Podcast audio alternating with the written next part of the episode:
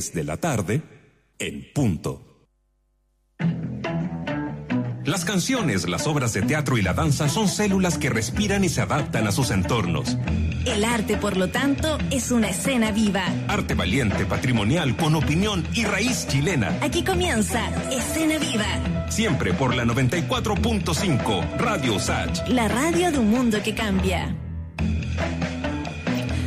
Hola, hola amigos y amigas de Escena Viva, que ya estamos por Radio Usach, la 94.5 FM y radiousach.cl, señal online. Aquí en uh, cualquier parte del mundo, en realidad. Puede ser aquí desde la región metropolitana o de cualquier parte del país. Lo importante es que nos sintonice.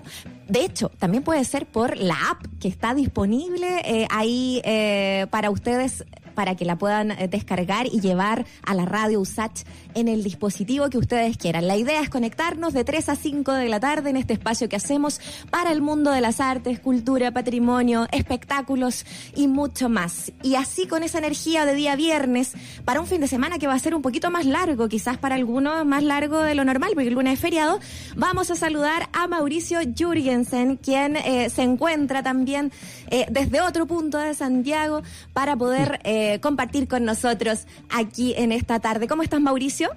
Bien, Muriel, ¿cómo te va? Saludos a todos. Gustoso, sonó como viejo despacho televisivo, desde algún lugar de Santiago. desde algún lugar.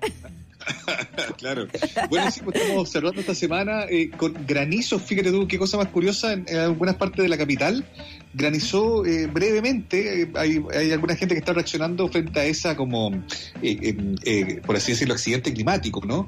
en redes sociales y es como, es el contexto en el que estamos empezando a hacer este programa en el día de hoy, día viernes, cerrando prácticamente junio y anticipando, como tú bien dices, un fin de semana largo que, por lo pronto, para los que todavía no se enteran, no significa en absoluto que, se, que sea la posibilidad de salir de, de, la ciudad o, o, tomárselo como si, una, como si fueran una mini vacación se estaba viendo que hay un cordón sanitario estricto en la región de Valparaíso, precisamente para los que pudieran tener la mala idea de querer ir a la costa a, comillas, eh, aprovechar los días eh, eh, feriados. Son días que efectivamente no se va a trabajar el lunes, pero hay que tener el mismo recuerdo de siempre frente a la contingencia, tomando en cuenta que no hemos superado nada todavía. Pero bueno, con la mejor energía posible vamos a enfrentar esta próxima hora con contenidos súper valiosos, Muriel.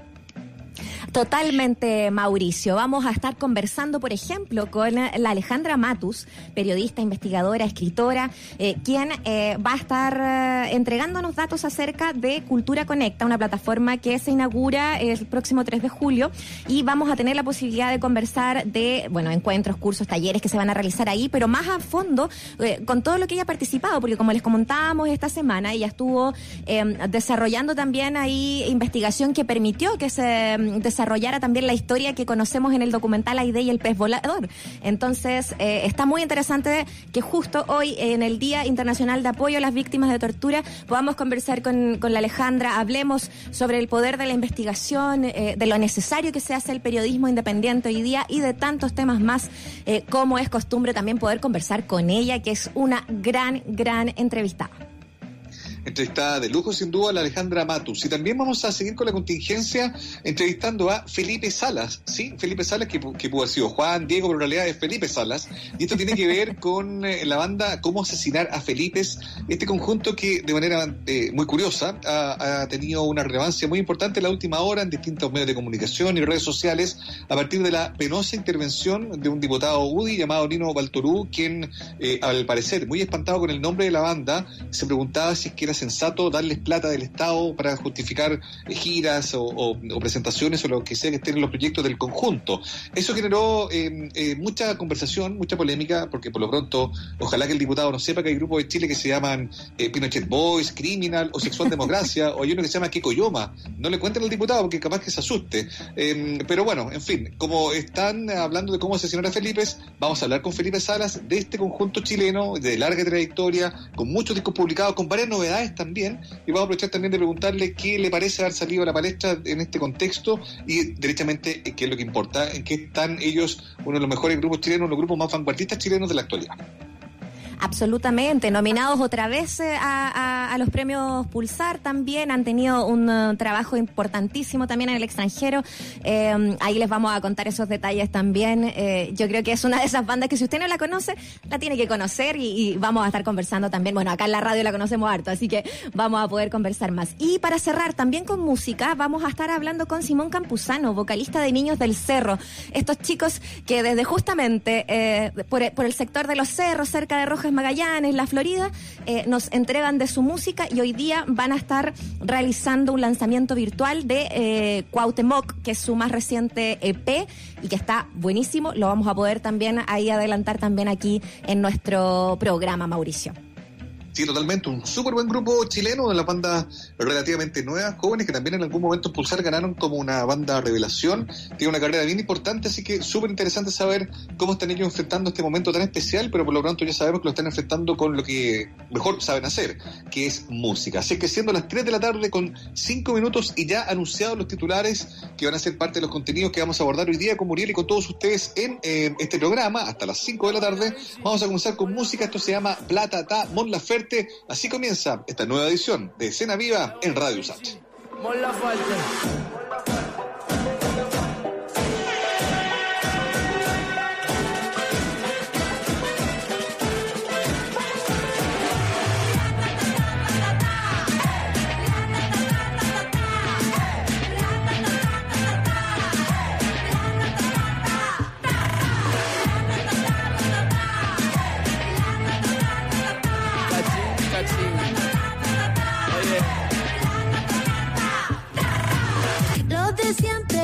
Quieren plata. Tienen el culo borradito la rata. A los papitos de corbata se los come con limón esta gata. Tengo el cumbio, tengo calentura.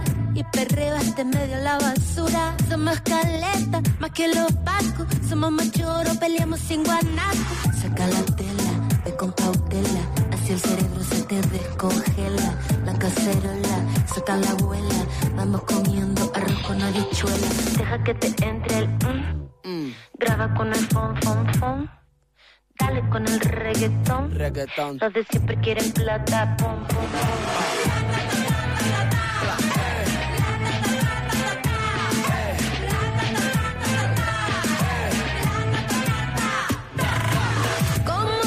la plata una le estira, es una tortura como dijo Shakira.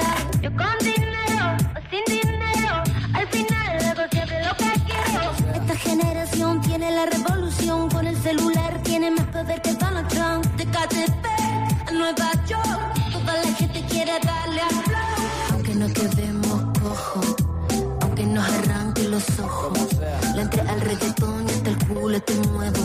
y mandarte el mensaje de nuevo entienda. Oye, la tata, piña ta ta ta, oye, no tenemos miedo. No tenemos miedo, no. ¿Para qué? Si tú me lo quitaste. Aguanta.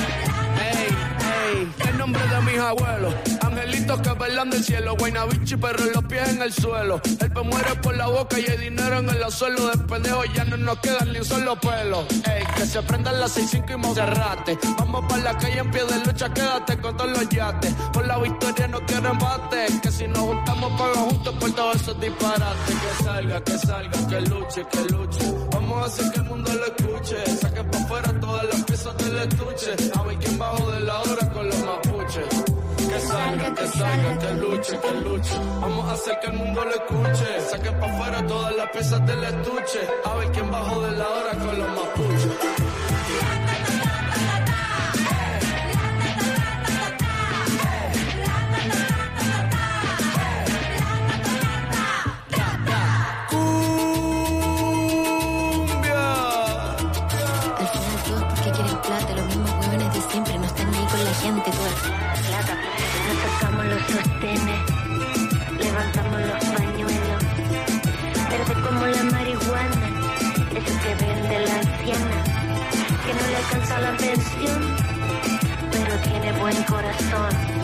Marihuana clandestina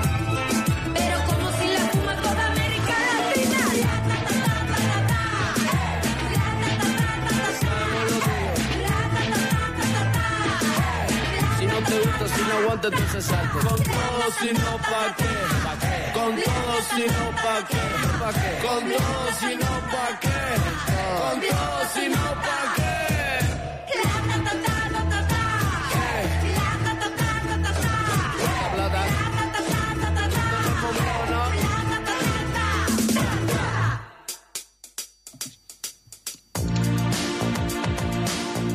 Continuamos en escena viva, son las 3 de la tarde con 10 minutos. Y por cierto que queremos invitarles a estar siempre con nuestra programación porque así como estamos aquí en escena viva hasta las 5 y después viene All Unit Slav con Ibelis Martel, eh, Freddy Stock con razones editoriales a las 6, hoy como es viernes a las 8, Emilia Aguilar va a estar revisando la historia de los discos que cambiaron la historia de la música.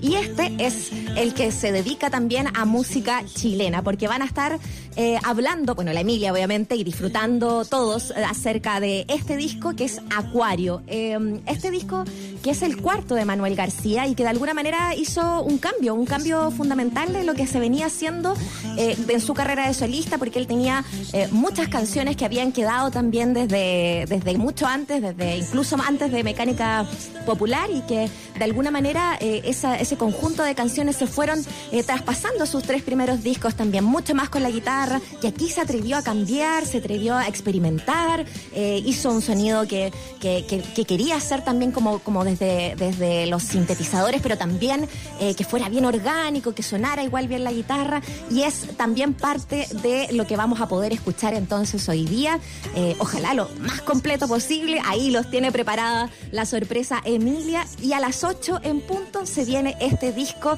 que vamos a estar instalados, Mauricio, para escucharlo completito aquí a la radio de todas maneras, siempre un agrado volver a escuchar un disco que para muchos es el mejor álbum de eh, Manuel García, precisamente porque el cambio que tú describes lo llevó a las radios, lo vinculó con la escena del pop, estaba escuchando, me acuerdo mucho de Page Mode y, todo lo que ya conocíamos de él se fue también entremezclando en una propuesta que terminó resultando en súper buenas canciones. Clave también fue ahí el apoyo de Marcelo Aldunate como productor, un hombre muy vinculado a la radio, un hombre que también ha estado vinculado a otros grupos eh, de la música chilena y juntos fueron delineando el perfil de canciones que estaban pensadas para sonar en la radio, para sonar bien y para quedarse ahí en la memoria de mucha gente, cosa que finalmente siento yo resultó. Así que desde ese lugar, sin duda que es imperdible el panorama para esta eh, noche, sin, sin, lugar a dudas. Hay que escucharlo y va a ser muy bueno que la mía lo pueda volver a, repasar. ¿no? Es que, insisto, de ser quizás el mejor disco de Manuel y uno de los mejores discos chilenos de la, de la década. ¿no?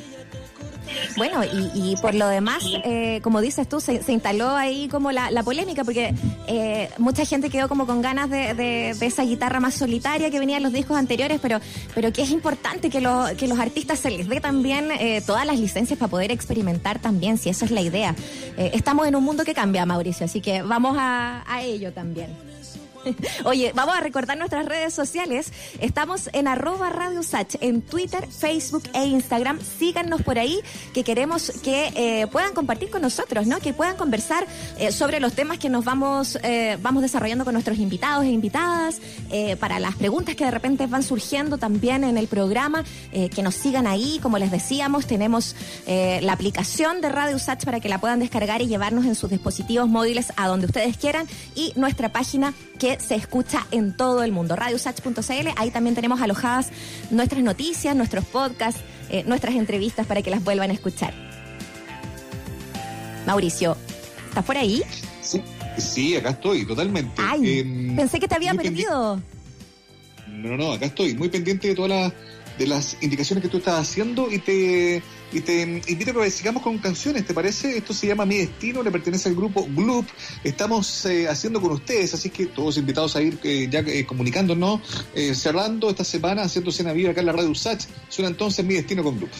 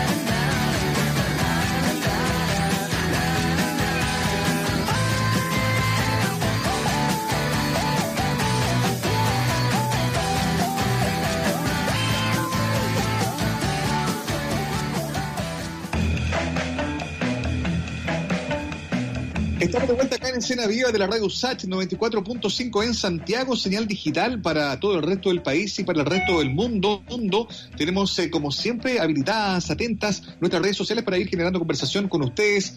Facebook, Instagram y también eh, Twitter funcionan con la misma nomenclatura. Radio USAT, ahí podemos seguir eh, conversando sobre los temas que ya están sobre la mesa. Por ejemplo, lo que vamos a hablar en un rato más con cómo asesinar a Felipe y toda esta controversia que se dio a partir de estos eh, eh, juicios que, que articuló un diputado de la UDI en el contexto de una conversación, de una convención, de un consejo de cultura, nada menos. Ese es un tema que también puede ser ahí objeto de discusión o conversación en redes sociales. Son las 3 de la tarde con 18 minutos y Muriel toca mm, el momento de ir a lo que ya rápidamente siento yo, ¿ah? se va convirtiendo en una suerte de clásico de nuestro programa. Estoy hablando de las encanta. canciones con historia, esta, mm, esta sección, este segmento que nos presenta Rodrigo Ulloa y que precisamente lo que busca es ilustrarnos sobre algunas melodías que han sido gravitantes en el desarrollo de la música pop. Hoy día una canción grande del 83 de un grupo también obligado como YouTube. Esto es Sunday Bloody Sunday en la voz de Rodrigo Ulloa.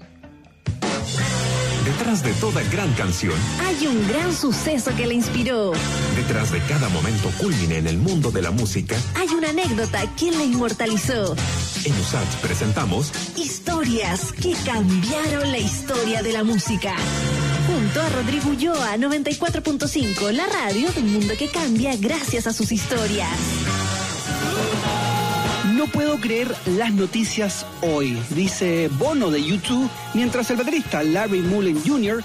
emula con su instrumento una metralleta en Sunday Bloody Sunday, uno de los éxitos más reconocidos de la banda irlandesa, publicado en su disco War de 1983. La inspiración de esta canción había llegado 11 años antes, con los acontecimientos ocurridos en la ciudad de Derry, Irlanda del Norte, el 30 de enero de 1972, cuando en una manifestación en contra de la ley que permitía encarcelar a todos los sospechosos de terrorismo, terminó con 14 muertos, todos víctimas de los disparos del ejército británico. Pero también, gracias a Dios, dejó una de las canciones más contestatarias en la carrera de la banda fundada en Dublín. De lo que no hay duda es que este fue un domingo sangriento, muy sangriento.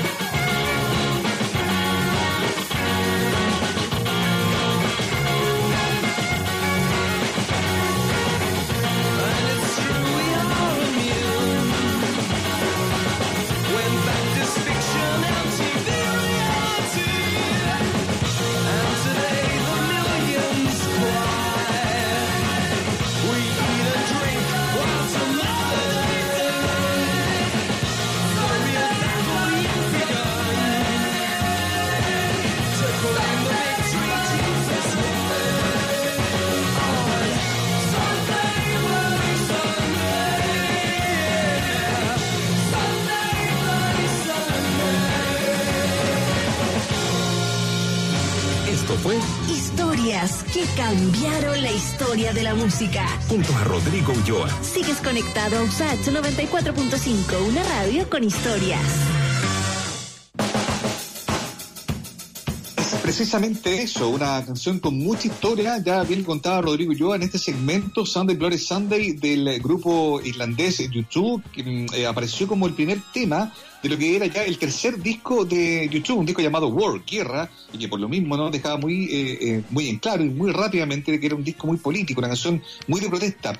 Tuvieron resguardos igual, de hecho en la letra original que escribió el guitarrista The cambiaron algunas frases que sentían que podían ser eh, muy complejas en términos de la seguridad de la banda, digamos, por lo que insinuaban, por lo que decían, esto a partir de que estaba inspirada en una matanza de, tropas británicas en eh, Derry. Por lo tanto, eh, a pesar de los recuerdos que tomaron con las letras, de irla suavizando, dejarla con una canción un poco más atemporal, igual quedó muy claro que era una canción muy potente, la han tocado más de 600 veces en su historia, es una canción que apareció en alguna lista que hizo alguna vez Rolling Stone, eligiendo las mejores canciones protesta de la historia de la música pop, aparecía también este tema, así como también, ojo, aparecían algunas canciones de Víctor Jara. Em, pero es un tema muy significativo, es un, grupo, un tema que siempre están tocando. Hay una presentación en la gira del Joshua Tree del año 87 que fue tan relevante que ellos dijeron en algún momento, sabes que esta canción en realidad no vamos a poder tocar, eh, nunca más la vamos a poder tocar mejor que lo que sonó esta noche. Sin embargo, la canción, después de un tiempo que estuvo fuera de su set list, volvió a ser parte del repertorio obligado de la banda y de hecho hemos tenido también la posibilidad de escucharla en vivo en las ya varias veces que el grupo YouTube ha estado presente en el país. Así que efectivamente una canción tremenda, como está estructurada más, ese tono marchoso, la guitarra de The Edge que asemeja como una metralleta, como, como sonido de balas, es parte de lo que mm, hace que esta canción sea un clásico y por lo mismo que Rodrigo Yoa también la trajo para contarnos la historia de esas canciones que cambiaron precisamente la historia de la música. Bueno, un hecho histórico tremendo por lo demás, ¿no? Y sabemos lo que significó eh, esas guerrillas ahí también internas en Irlanda del Norte. Eh, es eh, tanto como YouTube y, también de Cranberries, ¿no? Que, que han podido, eh, representantes bien de la música rock y, y hacer también esa, mm, de alguna manera, vocería también a través de la música. Maravilloso tener este espacio para poder conocer la historia que está detrás de esas canciones, como bien nos dice Mauricio. Mauricio, ¿tienes preparado este fin de semana algo que ver en, en Netflix? Mira, hay varias cosas que quiero ver. Por lo pronto quiero ver lo de mañana, esta- este Global eh, Goal, este concierto benéfico que está fijado para mañana. Y me quiero poner al día de Fentón, ¿sabes con qué? Con algo que me ¿Con falta qué? ver la segunda temporada, con Dark. Porque se estrena este fin de Ah, semana en Netflix la tercera temporada de Dark. Y yo me atrevería a decir que es una de las series más importantes del último tiempo. ¿ah? Totalmente. Ahí está, bueno, yo todavía no la veo, pero sé que te dan con el tema de las paradojas de los viajes en el tiempo también. Ahí parece que eh, es una de, de- de- de esas series que hay que ver, eh, el que nos ofrece también esta plataforma. Pero fíjate que Netflix ya lanzó las novedades que va a tener para el mes de julio. Así que aprovechen de ver todo lo que quieran ver eh, este fin de semana largo, los que puedan, por supuesto, ahí aprovechar esos tiempos eh, para que quede espacio durante el mes de julio para ver de aquellas eh, cosas buenas que nos trae Netflix, tanto estrenos, estrenos, como estrenos para la plataforma que pueden ser clásicos del cine que llegan ahora a Netflix, como por ejemplo la lista de Schindler va a estar ahora dentro de ese catálogo que tiene la plataforma virtual, pero también va a tener algunas estrenos, como decíamos, de, de- de otras partes de, mm, de series, como la segunda parte de la temporada final de Las Chicas del Cable y lo nuevo de Vis a Vis. Es parte de lo que van a poder incorporar eh, durante este mes y ya está el calendario listo, listo para que ustedes también los puedan revisar. Eh, y hay hartas cosas, ¿no? Para, para niños, documentales, eh, hay eh, más series, eh, en fin, de verdad que está eh, muy interesante para que aprovechen de ver todo lo que les queda ahí pendiente y queden listos para recibir Julio con, con hartas novedades de Netflix. De todas maneras, y ojo con lo de Dark, que esta tercera temporada que se estrena mañana en Netflix, es una serie que está dando vuelta eh, en los comentarios de todo el mundo, es la última temporada. Aquí termina todo, aquí termina la historia con esta temporada y ha habido harta expectativa. Yo siento que una serie que ha ido creciendo en culto. ¿Te acuerdas que hace poco se hizo una encuesta, por el propio Netflix hizo una encuesta para saber cuál era la serie que más apreciaba la gente? Eh, y llegaron finalistas dos series, que era, era Dark y la otra era Stranger Things. Yo hubiera pensado que la Dark, segunda ¿no? iba a ser la más, la más eh, apreciada por el público, pero no, terminó siendo Dark, lo que también da cuenta, insisto, de que como el mundo fantástico de algún modo también termina siendo de alto interés y sobre todo en esta serie que está muy buena. Son las 3 de la tarde, con 27 minutos, Muriel, nos vamos a ir eh, a- con canción, nos vamos a ir con música, esto se llama Pájaros Rojos, le pertenece a un grupo de Concepción ya disuelto, pero muy bueno, Niños Cohete, a la vuelta, seguimos con más acá en Escena Viva.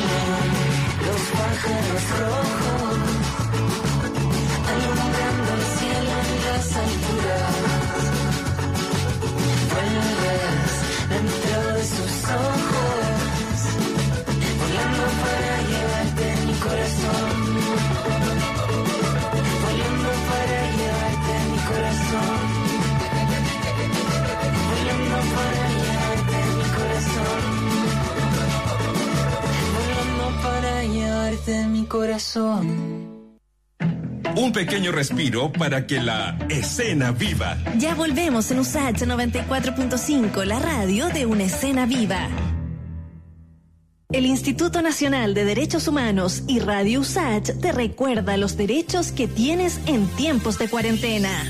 Durante la actual crisis sanitaria, algunas personas y grupos son especialmente vulnerables. Por ejemplo, personas adultas mayores en situación de calle, en cárceles, hogares u otros recintos. Recuerda que el Estado debe velar con especial atención por ellos y ellas. En tiempos de emergencia, el INDH promueve y protege tus derechos. Colabora Radio USACH. En un mundo de números, siempre es saludable hablar de historia. De lunes a viernes, desde las 9 de la noche, te invitamos a La Hora del Museo. 60 minutos para conversar y reflexionar con escritores destacados sobre sus libros e investigaciones. Conduce el periodista Luis Cruz.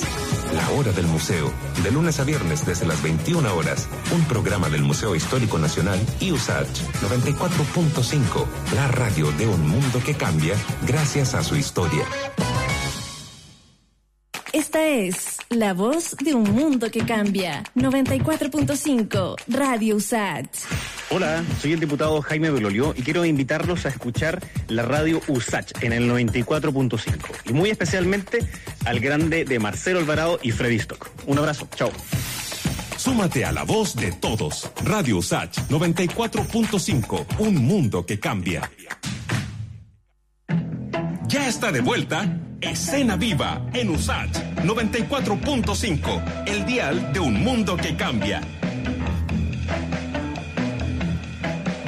Estamos en escena viva aquí en la radio USACH. Recuerda que a través de la 94.5 en señal FM que da a toda la señal de la región metropolitana y también a través de radiousach.cl, nuestra eh, señal online, puedes escucharnos desde cualquier parte del mundo.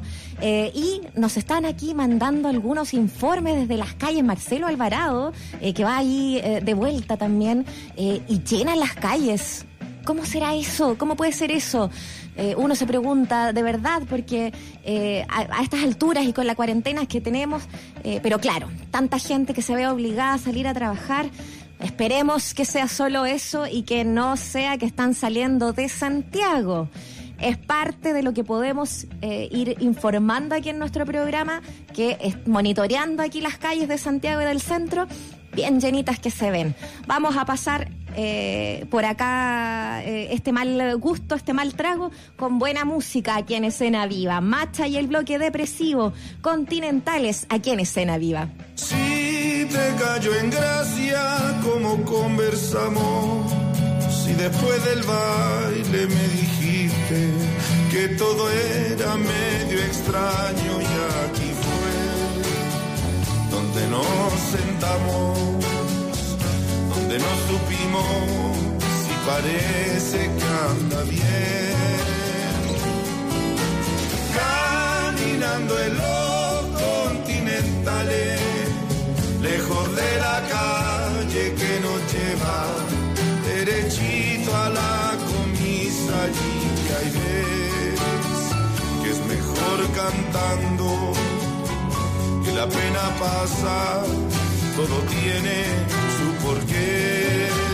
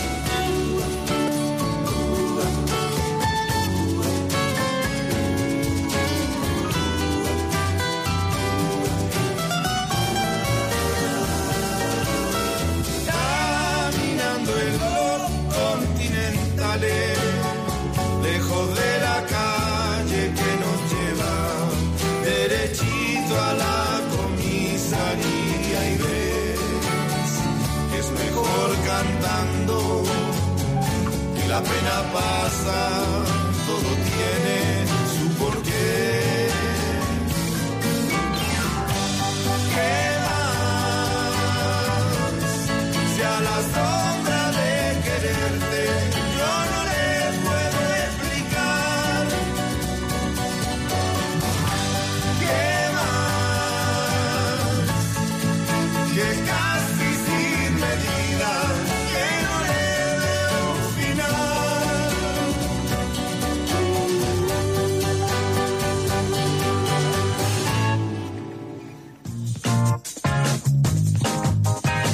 vuelta acá en escena viva de la radio Sach 94.5 en Santiago, frecuencia modulada, y para el resto del país y para el resto del mundo también nos pueden escuchar con la señal digital que está disponible en radiosach.cl, la página oficial de la radio, donde además están archivados, colgados, eh, adjuntos los eh, contenidos que hemos ido tratando durante toda esta semana, no solo en este programa, sino también en toda la programación, en todos los eh, distintos espacios que tiene la radio Sach eh, a lo largo del día. Y en todos esos espacios es muy probable que hayamos escuchado muy eh, a menudo el nombre de Alejandra Matus, una periodista que los periodistas, a riesgo de sonar muy autorreferente, la ubicábamos muy bien, pero es que este último tiempo además ha tenido un papel muy preponderante en eh, la discusión pública, con cuestionamientos eh, eh, abiertos o preguntas que se ha hecho de manera muy responsable y, y- profesional respecto del manejo de la autoridad con la pandemia. Ese es uno de los temas con los que queremos conversar con la Alejandra Matus que está en Nueva York, así que desde ya un abrazo muy grande. Alejandra, ¿cómo te va?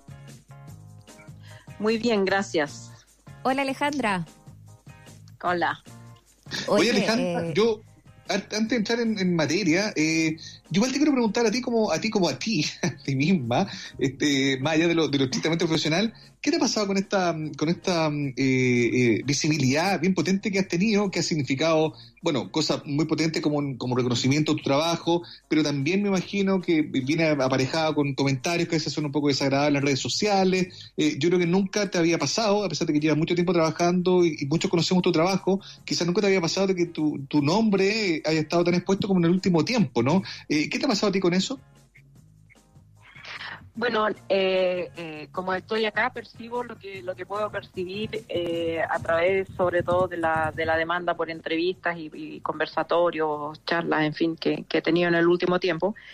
Eh, ¿Cómo se llama? Pero pero eh, eh, se parece, o por lo menos me, me pasó eh, un efecto parecido cuando publiqué el libro negro de la justicia chilena mm. y también Claro. con Doña Lucía, que, que también, eh, si bien Doña, Doña Lucía era menos controversial, también eh, eh, tuve una demanda similar eh, mediática. Eh, Nada, pues me lo tomo deportivamente, trato de darle las máximas de entrevistas posibles, sobre todo a los medios regionales, los medios más pequeños que, eh, digamos, generalmente no, no acceden a la misma eh, cantidad de, de información. Así que eh, he tratado de multiplicarme aquí con la ayuda de, de mi marido que, que me ordena la agenda y- y vamos saliendo. Oye, Alejandra, eh, y, una, y una pregunta más respecto de lo mismo. Eh, eh, ¿No te sorprende de algún modo que, que la pega eh, periodística que tú estás haciendo, que la pega que uno esperaría de cualquier periodista, genere este nivel de, de, de- de controversia? Porque, claro, no debería ser noticia que una periodista está haciendo bien su pega, digamos, ¿no? Pero aparentemente también Sí, eh, todo sí. lo que ha generado eh, da- cuenta de, que quizás eh, habla más de lo que no se está haciendo eh, en, términos de nuestro oficio. ¿A ti te, invita también a esa reflexión un poco?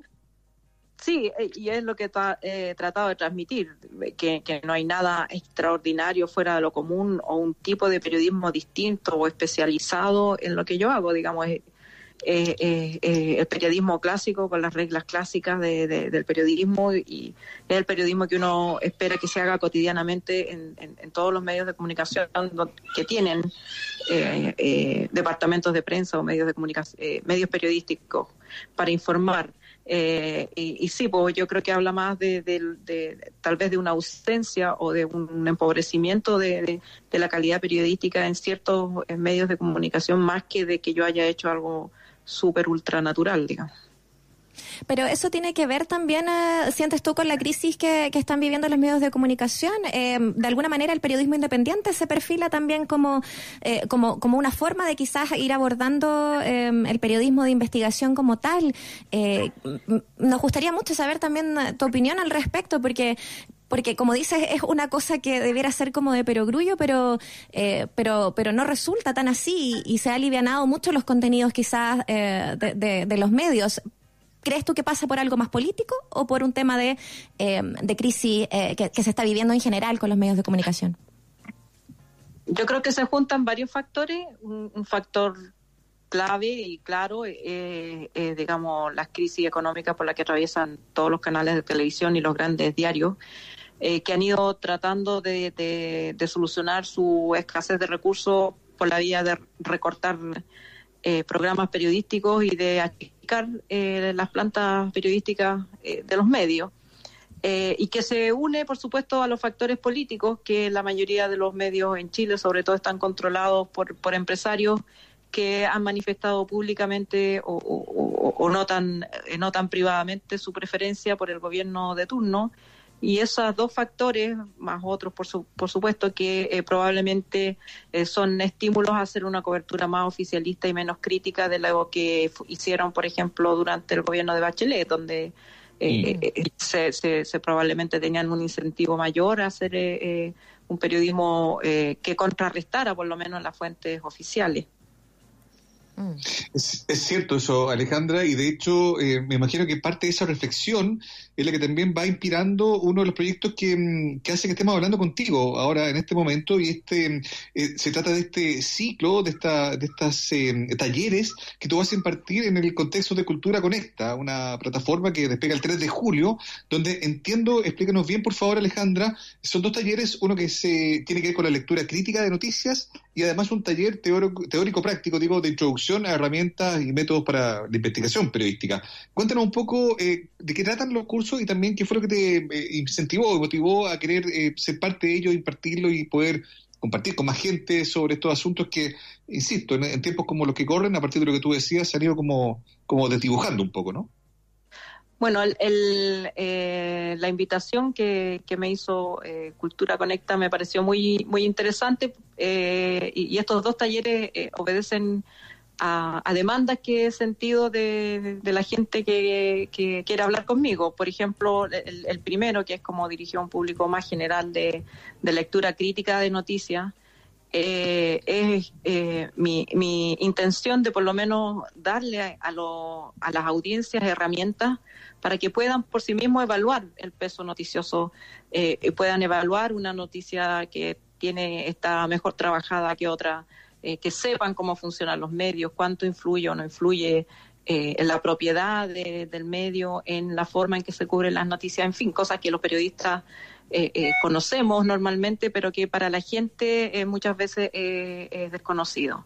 Y el otro taller que está dirigido a, a- a periodistas, estudiantes de periodismo, pero también no exclusivamente periodistas profesionales de cualquier otro ámbito que, que muchas veces quieren eh, eh, hacer una investigación o a partir de una investigación, por ejemplo, académica que ya tienen, quieren convertirla en, Mm. un, en una investigación periodística de, de- de mayor alcance, eh, no conocen las herramientas ni, ni los métodos de investigación periodística eh, ni cómo componer después finalmente eso en, en- en un artículo o en un, en un reportaje de, investigación que se pueda publicar.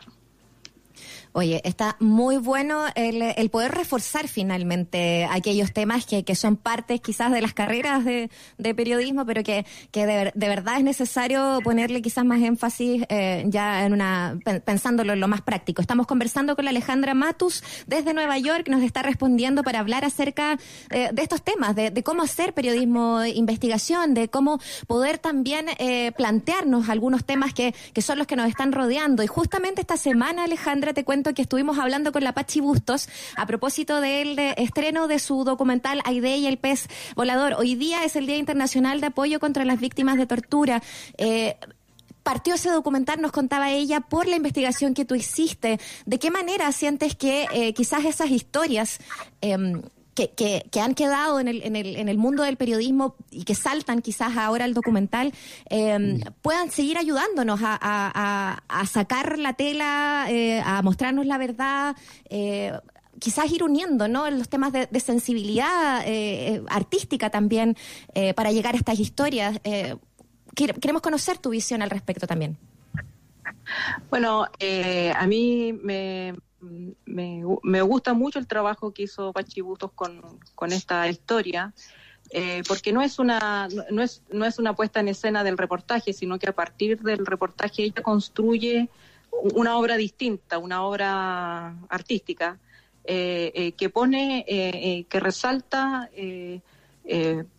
la belleza, el amor, la generosidad en medio de una historia tan terrible y tan tremenda como, como la historia de Aide y que, y que también nos habla de temas universales, de, de, de, de- de la violencia en sus grados más extremos y también de la humanidad en sus gramos- grados más extremos, de la generosidad de una persona como don Vicente, que es un protagonista también del, del documental, que inicia una acción judicial que no tenía ninguna posibilidad de, de, de prosperar y sin embargo prospera.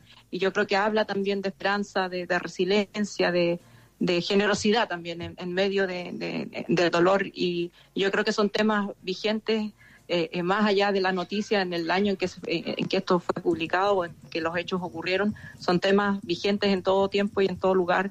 Y que y, y- y- me parece hermoso eso que sucede, digamos, y, y que también hay una generación bien amplia de documentalistas, documentalistas jóvenes que están tomando temas que, no sé, pues escribimos el año La Pera y que cobran nueva vida y otra forma de leerlos y entrar a ellos a través del documental.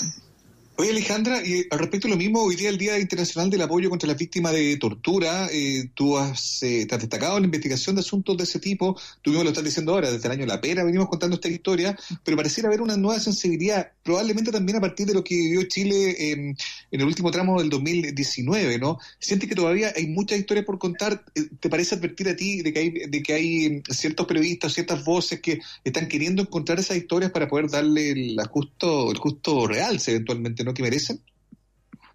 Sí, me, me parece eh, bien, eh, o sea, hay muchas historias, hay mucho todavía que no se ha contado y, y tiene que ver con, con los ciclos del silencio, ¿no? Porque eh, el, el primer ciclo, por ejemplo, de violación a los derechos humanos atendía a lo urgente, a encontrar a los detenidos desaparecidos, a, a- a tratar de hacer justicia por los casos de, de- de muerte.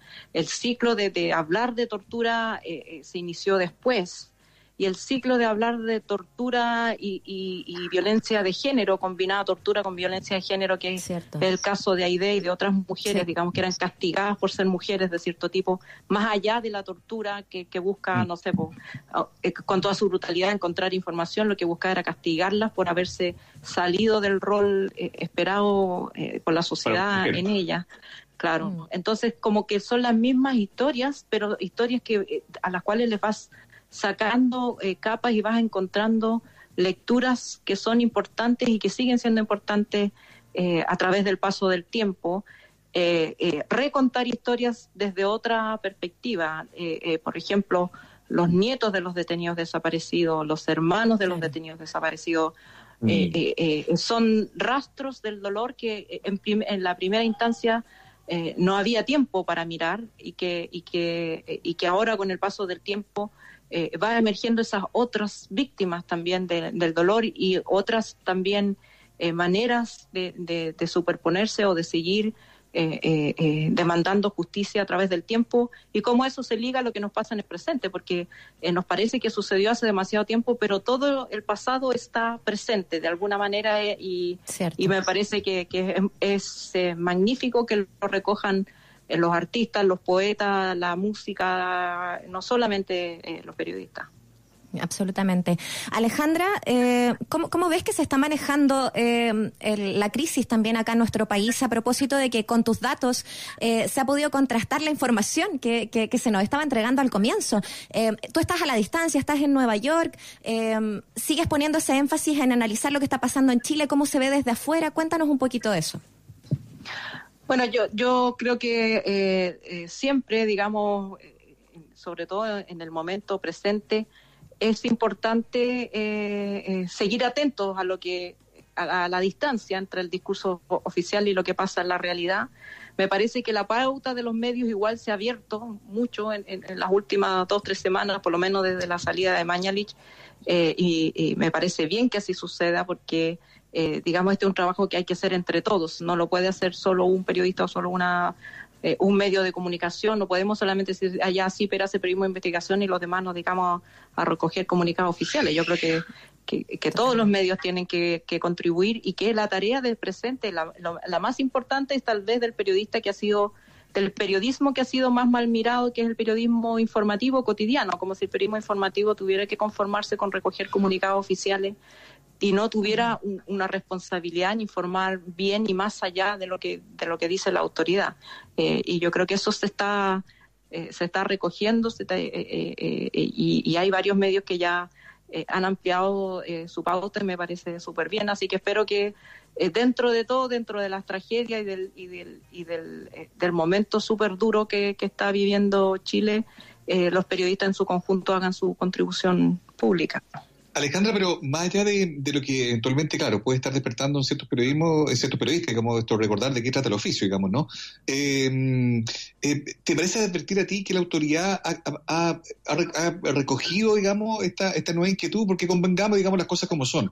Tú alertaste sobre un tema eh, que, era muy evidente, esta simetría entre las cifras de muertos que se informaban y los que eventualmente todo el mundo sabía que, que- que no eran tal. Eso derivó en varias cosas que terminaron decretando la salida del ministro. A mí no, no, no- me, no me cuentan cuentos, así nomás fue, digamos, ¿no? Sin embargo, todavía existe esta, esta doble lectura con cifras que son las que tienen consolidadas y otras que no están informando. La gente todavía no le queda muy claro cuánta gente está eh, eh, muriendo en Chile por, por esto. ¿Te parece que de verdad recogen eh, algo eh, desde la autoridad o, o derechamente siguen con lo suyo, eh, dejando en opacidad, digamos, el tema tan sensible de las cifras en un contexto como este? A mí me parece eh, valioso lo que ha hecho el ministro París de, eh, entregar más información y de mejor calidad, eh, eh, tanto en, en los reportes diarios como los informes epidemiológicos que también mejoraron. y haber incorporado a, su agenda reuniones con el comité de expertos más seguidas, más estables, con y con distintas organizaciones. Sin embargo, como él ha dejado bastante en claro, y, y que a mí me parece que, que eh, eh, respondiendo quizás a un raspacacho inicial que le hizo el presidente, el que toma las últimas decisiones en Chile es el presidente. Y en un, en un sistema hiperpresidencialista como el que tenemos, eh, en el fondo la responsabilidad de la línea de, de- conducción de, de la pandemia es del presidente con todos los riesgos que ello implica. Es decir, que si el presidente no está convencido de la magnitud de la epidemia, no está convencido de la urgencia de las medidas que hay que tomar, puedes traer al Premio Nobel de Medicina a conducir al Ministerio de Salud y, y- y el resultado va a ser el mismo. Entonces, yo creo que el trabajo eh, eh, es, es probablemente convencer al, al- al presidente de que esto no lo puede hacer solo, que esto no son los 33 mineros. Es- Esto, este es un problema que no, del que no Chile no va a salir si no es con la colaboración de todos los que están ansiosos por ayudar y que, y, y que tienen las herramientas para ayudar. Este es un tema multidisciplinario donde hay que ver desde la ayuda social que llegue de manera urgente a quienes tiene que llegar y que, y- y que ya debió haber llegado, digamos, ya estamos atrasados en las medidas de contención la- y, y que la transparencia, que todavía no, o sea, eh, si bien el ministro ha aumentado la, la cantidad de información que entrega, todavía no hay transparencia, todavía los datos brutos no los tiene nadie. Eh, Entonces, podría ser que el, que, el, que el empeño, el cambio de ministro no tenga mucho efecto si no es el presidente el que se convence de, de otra manera de hacer las cosas. Oye, es un tremendo tema y con las proyecciones que llegan justamente de algunos estudios de Estados Unidos, Alejandra, o sea, hay que poner ojo a lo que vaya a pasar aquí eh, de aquí a octubre también en, en Chile. Alejandra Matus nos ha acompañado esta tarde en Escena Viva y les recordamos que desde el 3 de julio, que se inaugura la plataforma Cultura Conecta, eh, van a estar talleres, estos dos talleres que va a estar realizando eh, Alejandra Matus ahí para que puedan informarse en la plataforma. Van a ser eh, talleres que van a eh, durar algunos meses, ¿no, Alejandra? Sí, son eh, eh, duran dos meses eh, y quiero eh, pasar el dato que en el taller de que son talleres pagados, pero el taller de, de, eh, investigación periodística voy a otorgar cinco becas eh, a las que espero que, que postulen especialmente personas de provincia y digamos tienen que postular ahí están la- las instrucciones, pero van a haber cinco becas eh, gratuitas para para los postulantes que sean seleccionados. www.romeroycampbell.cl. Ahí va a estar eh, la plataforma Cultura Conecta también y, y bueno, ahí están todas las bases para que puedan inscribirse. Muchas gracias Alejandra por este contacto. Gracias Alejandra, un abrazo. Un abrazo. Chao. Abrazo. Buenísima la conversación que tuvimos recién con la Alejandra Matu, dando cuenta un poco de todo lo que mm, lo que está ella metida, haciendo periodismo desde lejos, mirando el país, eh, animando la discusión, que también ha derivado un cambio importante, y por lo pronto también involucrándose en, eh, en la discusión respecto al rol del periodismo, que yo creo que es un, tema que da para largo y que ella tiene mm, una buena mirada, digamos, y va a haber también una buena plataforma para ir abordándolo de manera más, más aguda, más fina, más profunda, ¿no? Son las 3 de la tarde con 56 minutos, Muriel, vamos a una canción, esta canción es grande, de verdad, muevan las industrias, los prisioneros, a la vuelta seguimos con más, acá en la 94.5.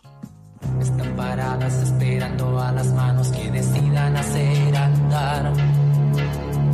La neblina las rodea y las oxida y ya piensan en petrificar. Las industrias, muevan las industrias. Las industrias, muevan las industrias. La miseria los echaron, les dijeron que no vuelvan más. Los obreros no se fueron, se escondieron, merodean por nuestra ciudad. Las industrias, muevan las industrias. Las industrias, muevan las industrias.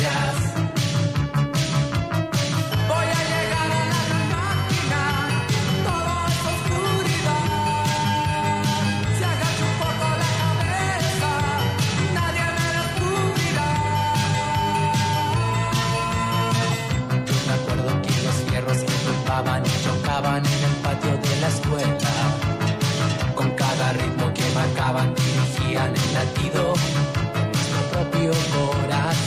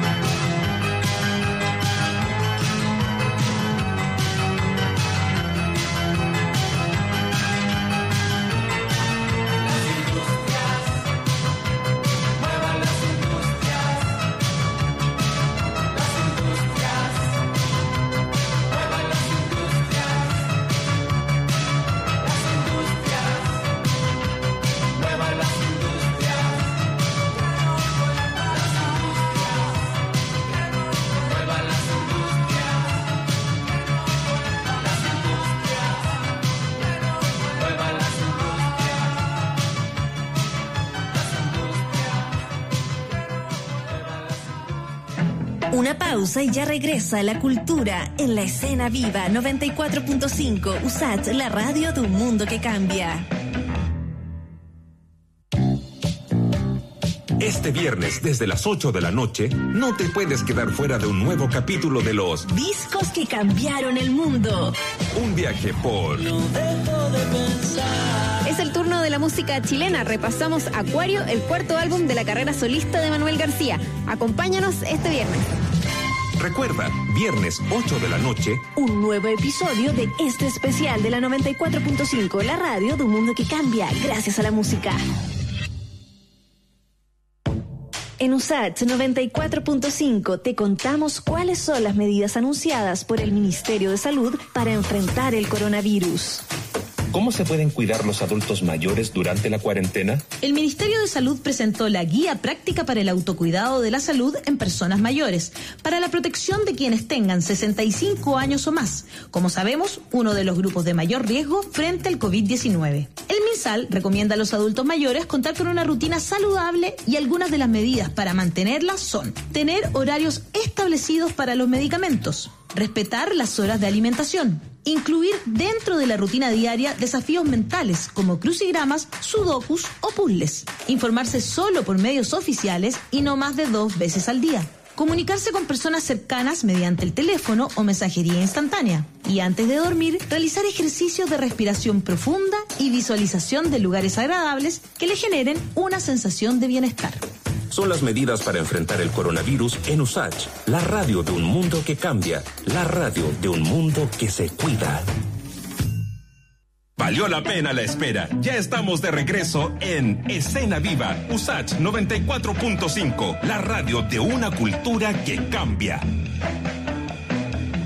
4 de la tarde con 3 minutos, estás en escena viva. Recuerda que estamos hasta las 5 de la tarde con ustedes a través de Radio Usach y radiousach.cl, nuestra señal online en la 94.5. También nos encuentran en nuestra señal FM para la región metropolitana. En este viernes más frío, nublado, con algo de lluvia por ahí, por allá, y que se viene todavía quizás con, con más gotitas. Eh, vamos a seguir, por supuesto, aquí en nuestro espacio con música y ya Luca avivándonos la tarde con Jin Yang.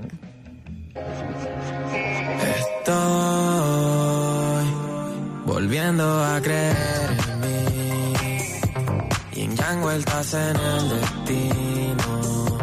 A veces solo espero el fin. Hay niebla, no veo el camino. Crecer lento como un cactus. Las espinas me protegerían. No llevo corazón, así que aguanto. Al final la vuelta van dejando. Son la vuelta del yin yang. Son la vuelta del yin. Yeah, yeah. Son la vuelta del yin. Yeah, yeah. Son la vuelta del yin yang. Son la vuelta, yeah. Son la vuelta, Estoy cambiando como siempre.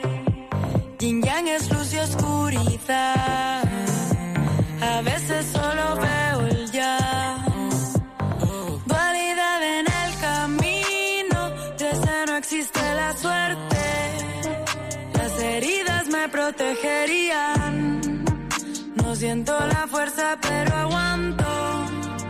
Al final las vueltas van dejando.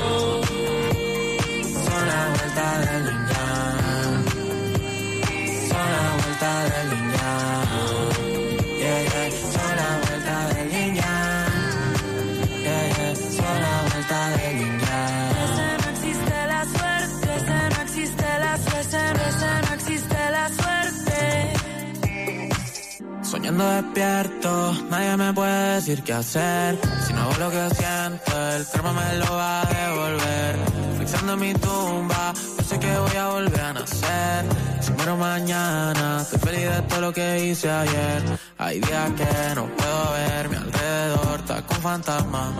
No puedo volver atrás, tengo que ir a por más. Problemas de ansiedad, debe ser la edad. Está todo fugaz y el tiempo nunca pasa lento, todo siempre da vuelta.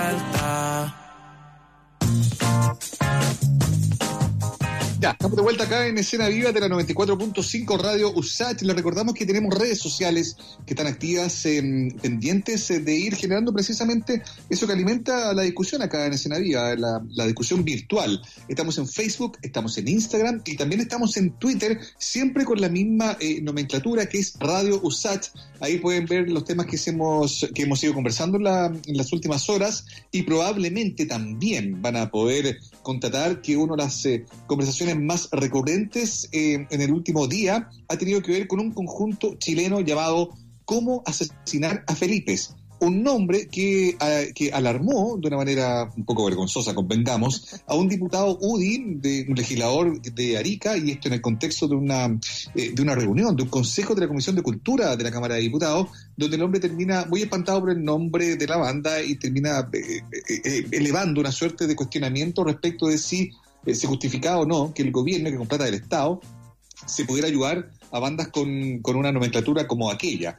Evidentemente eso generó mucha polémica, mucha discusión y por eso nosotros queremos abordar el tema, pero más allá de la polémica de lo que significa, ¿no? Más allá de la anécdota, lo que significa que la gente que uno esperaría estuviera a la altura de una discusión, eh, nada menos que de algo tan importante como en el mundo de la cultura, termine entrampada en algo tan sencillo, tan burdo, tan, tan torpe. Estamos al teléfono con Felipe Salas, precisamente de cómo asesinar a Felipe para que nos cuente de entrada, digamos, cuál fue su primera reacción. Felipe, ¿cómo estás? Un abrazo Hola, grande acá de. Escena Viva.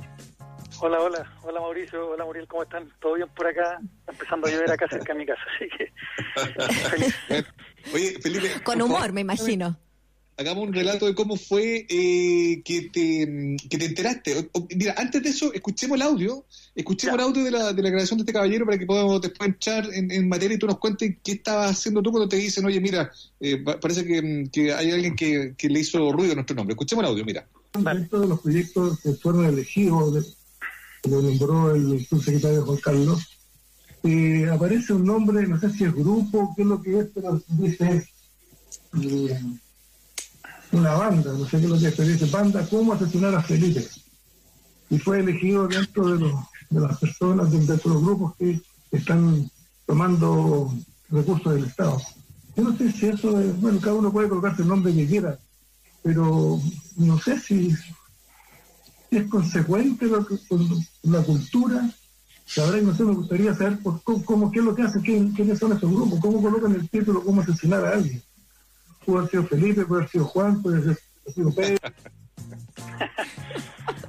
Ese- yo convengamos, Felipe, que es el, es el rebate el mejor. Puede haber sido Juan, Diego, pero bueno, es Felipe, Felipe Sala. Por favor, cuéntame dónde estabas cuando te enteraste de esto.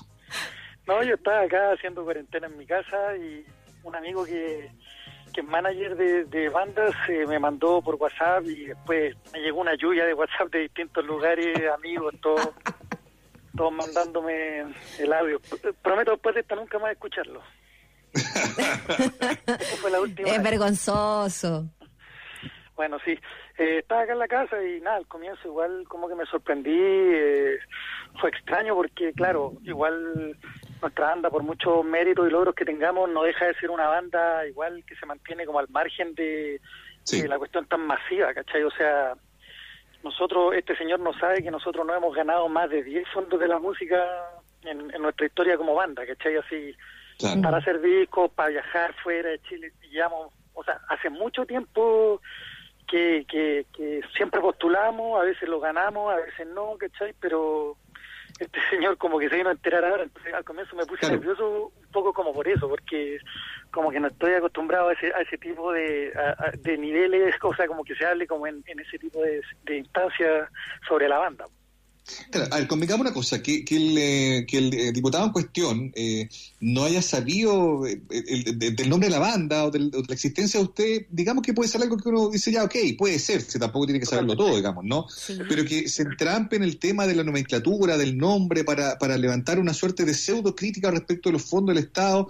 Yo lo decía, ojalá que no le cuenten que hay un grupo chileno que se llama Criminal o que Coyoma, no sabe espantar a este caballero, o con Sexual Democracia, digamos, no sé, porque pareciera que el hombre entra en conflicto, algo le pasa a él con, con el tema de la nomenclatura, pero más allá de la anécdota, ¿qué te parece a ti, Felipe? Y te lo pregunto en serio, porque sé que ustedes también tuvieron una respuesta en redes sociales, que este sea el nivel de legisladores que están finalmente interviniendo en discusiones que son súper sensibles, como por ejemplo en la Comisión de Cultura hablando del tema de los presupuestos y tal. Más allá de la anécdota está bien, pero en el fondo igual es es, es una, es, eh, provoca risa, pero después como que da un poco de, de, de nervio y de rabia saber que esta es la gente que está discutiendo destinos sobre asuntos tan importantes como, como estos, ¿no? Claro, mira, totalmente. O sea, lo primero que tú decís, estoy totalmente de acuerdo. Eh, estamos claros que él no tiene por qué conocer a la banda. Si eso, eso a mí me parece, o sea, no me sorprende, está bien, ¿cachai? Si puede no conocerla. El problema es que esta persona eh, no conoce cómo, cómo funciona el arte y está en una comisión eh, de, de cultura de, de los diputados, ¿cachai? O sea, él no sabe, por ejemplo, que en el arte se ocupan mucho la metáfora, se ocupan juegos de palabras y, o sea, si sacáramos la palabra asesinato, eliminaríamos tantas películas, tantos libros y tanta, tanto arte del mundo que, o sea, empezar como a, a, a, a discutir por esa palabra que le molesta, eh, encuentro que, o sea, que habla mal de una persona que, que está, que se supone que debería ser no sé si especialista, pero manejarse mucho en el, en el tema artístico. Sí, pues. Oye, Felipe. Por otro, lado, por, por otro lado nosotros también, o sea, sabemos que el nombre es llamativo y no sé, te cuento, hemos ido a tocar a España donde el rey se llama Felipe y justo fue en un momento donde donde también están súper eh, eh, suspicaces, súper eh, eh, atentos con todo lo que pudiera eh, ser contra la realeza y nosotros fuimos a tocar un festival gigante que se llama Primavera Sound, entonces también le llama un poco la atención, pero se subentiende que esto es una metáfora y no es un nombre, o sea, por eso pusimos como que no hay palabras para explicarlo, sí, es una, es una obra artística. Tal cual, eso fue lo que pusieron en sus redes, diputado Baltolú, por eso estamos como estamos, gobernando desde la ignorancia. Cualquier palabra sobra, es lo que puso cómo asesinar a Felipe en sus redes sociales. Estamos con Felipe Salas, baterista, miembro fundador también de, de esta agrupación musical, que, que, también le ha ido también, tú dices, desde, desde la tangente más independiente, desde quizás un lugar más eh, menos conocido, a lo mejor menos masivo, eh, esa es la palabra. Eh, pero, pero ciertamente las ha ido súper bien con su música y, más allá del nombre es, es parte de, entender qué es lo que está pasando con la precariedad del, del sector. nos gustaría desde, desde ese lugar desde una banda que también le ha ido bastante bien en Chile y en el extranjero, eh, nos cuentas cómo, cómo vislumbras también esta situación que estamos viviendo en esta crisis, donde tenemos a este sujeto también en la Comisión de Cultura eh, y donde todavía no se logra llegar a consenso eh, a, bien a puerto, ¿cierto?, el tema de, de los fondos para ayudar a los artistas acá en Chile. Exacto, o sea, no solamente en la música, sino que yo tengo amigos involucrados con el teatro, la danza, que están, o sea, imagínate, están pasando ya ya tres meses y, y, hay gente que no ha trabajado, eh, están con muchas carencias, incluso de cosas tan básicas como como la alimentación, ¿cachai? Como que estén estos tipos tomando decisiones importantes, o sea, creo que están cortando varias, el, el, presupuesto de cultura lo han cortado harto este último tiempo y, y, y también nos informaron que redujeron a la mitad un, una inyección fuerte que le iban a poner a cultura en los fondos concursables de cada año, ¿cachai? Entonces, mm. nada, pues es preocupante la situación y atrás de los músicos, el otro día, bueno, en cooperativa y en varias radios, o sea, hicieron una cuestión para los técnicos, que hay un mundo que que vive detrás de, de, lo de la música, ¿cachai? Cierto. Entonces, entonces está complicado eh, y nosotros justamente postulamos este fondo porque es un fondo de emergencia donde uno puede hacer un concierto por streaming y, y, el, y, y, el Ministerio de Cultura te, te apoya con, con, financiamiento para poder eh, ejecutar este, este proyecto. A ver, pongamos en contexto para, para el diputado y para los que no lo saben, digamos, no, este grupo no está haciendo apología a la violencia, es un nombre además que, yo, si mal no recuerdo la historia, Felipe, es que claro, tú convocaste a todos los músicos eh, que, que, formaron parte del de primer elenco del cómo se llama Felipe, que tenía algunas variaciones, pero que básicamente se mantienen.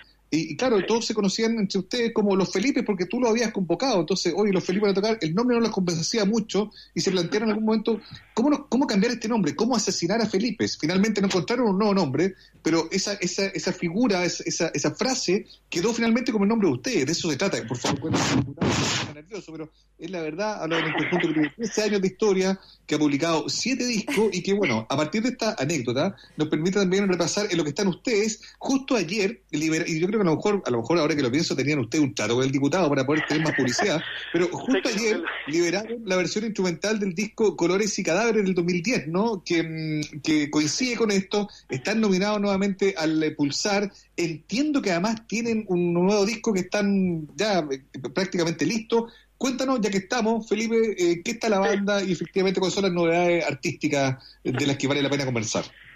Sí, o sea, el- lo que dijiste sobre la concepción del nombre, así fue.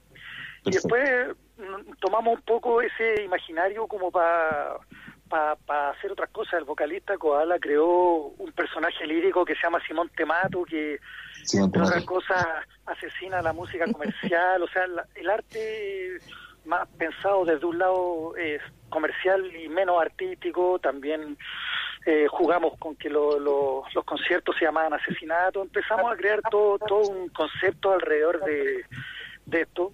Entonces, nada, ju- jugamos con el nombre y, y lo ocupamos, pero siempre con un, con un fin, con metáfora y, y artístico. Tal como tú decís, eh, sí, fue coincidencia, pero yo también pensé eso, que fue una, una, una coincidencia macabra que justo este señor nos, nos dio mucho mucha mucha visibilidad antes de que saliera una edición aniversario de un disco que lanzamos hace 10 años. Eh, Claro. Nada, eh, tal como tú decías, estamos nominados a los premios Pulsar y nos pone contentos eso porque nuestra música, o sea, si te fijáis, las otras bandas son casi siempre como de música un poquito más popular o comercial, entonces Claro. siempre, siempre nos ha gustado estar ahí como, como el bicho raro dentro de esto, tenemos ni un rollo con, con que nuestra música, o sea, ojalá llegara a la mayor cantidad de gente posible. Eh, Nada, te estamos, sí, tal cual, justo antes de la pandemia eh, alcanzamos a grabar un disco la semana anterior a que, a que empezara eh, la cuarentena. Eh, no, y- pero ya estamos trabajando con Billy Gould de Fey No More, él ya lo mezcló en San Francisco, porque él también estaba ya, él estaba encerrado ya también, entonces como que tuvimos, tuvimos como mucho tiempo, entre comillas, libre como para poder eh, trabajar y el disco ya está prácticamente listo. Entonces estamos aquí viendo la mejor manera y de hecho este fondo que nos ganamos lo más probable es que sea el lanzamiento del disco que lo vamos a hacer online. ¿Felipe? Oye, y, mira, p- perdona, Muriel, solo, solo para cerrar la idea, ¿y cuándo, y cuándo debería aparecer el, el- disco en cuestión? Y si consideran invitar al diputado, yo creo que sería di- divertido invitar al diputado porque haya conocer ¿no? Si podríamos, no sé, ahí vamos a tener que hacer un- una mesa creativa para ver cómo, cómo, cómo hacemos su aparición. Estamos pensando que en eh, septiembre o octubre yo creo que, que lo haríamos el, el lanzamiento, eh, porque estamos tratando de hacer algunas sorpresas más. Siempre en el disco anterior invitamos a Chino Moreno de Deftones y esta vez estamos estamos con algunos invitados internacionales, pero viendo cómo pueden aportar en, en la música. Así que estamos estamos como cerrando todavía algunas cosas. Oye, justo te iba a hacer ese alcance porque está súper bueno Naturaleza Muerta, el disco que está además, eh, como, como decía Mauricio hace un ratito, postulado a los premios Pulsar para, para este año. Eh, está Chino Moreno, está Camila Moreno, eh, lo que están preparando ahora, eh, eh, que, que, que están ahí trabajando también a, a distancia. Eh, cuéntanos, ¿hay colaboraciones? ¿Algo que nos puedas también adelantar de lo que se viene con eso? Sí, mira, hablando con Bill la última vez que vino, como que él, él nos sugirió, él nos produce, produce nuestra música, entonces como no- nos sugirió que, que probáramos otro camino, como que ya en la parte más experimental habíamos hecho, habíamos hecho muchas cosas ya. eh, entonces empezamos a investigar un poquito más y, y este disco, eh, bueno, finalmente igual termina siendo un disco nosotros, pero está más abocado al, al hip hop y, y a la música electrónica, o sea, dejamos un poco los instrumentos orgánicos. Yo no toco batería, yo programé las baterías o toco una máquina MPC, el, el bajista toca un sintetizador, o sea, súper inspirado por Depeche Mode y por música electrónica y hip hop también, como siempre. Entonces, es un disco diferente y, y nada, está, quedó súper entretenido. Que entrete. Se viene bueno aquello. Sí, sí. Eh, este año lo vamos a lanzar y nada, está- está- también está muy inspirado con, con lo que empezó a pasar el, el 18 de octubre. Está como que compusimos todo el disco como con esa vibra en- en- en nuestra en nuestra música. Bueno, nosotros tenemos que decir que en Radio Sach, eh, cómo asesinar a Felipe ha estado bastante presente. Esperemos que nuestro público y el público que siga llegando también aquí eh, puedan eh, conocer este trabajo eh, y, por supuesto también lo que se viene también con ellos. Van a estar entonces ahí desarrollando este proyecto. Felipe, un gusto conversar contigo como siempre aquí en este espacio y, y que les vaya súper bien. Bueno, muchas gracias. Sí, hemos ido a Radio Usach varias veces, sabemos que, que nos quieren y nos sentimos así en casa cada vez que vamos, así que felices, pues, y gracias por, por la llamada.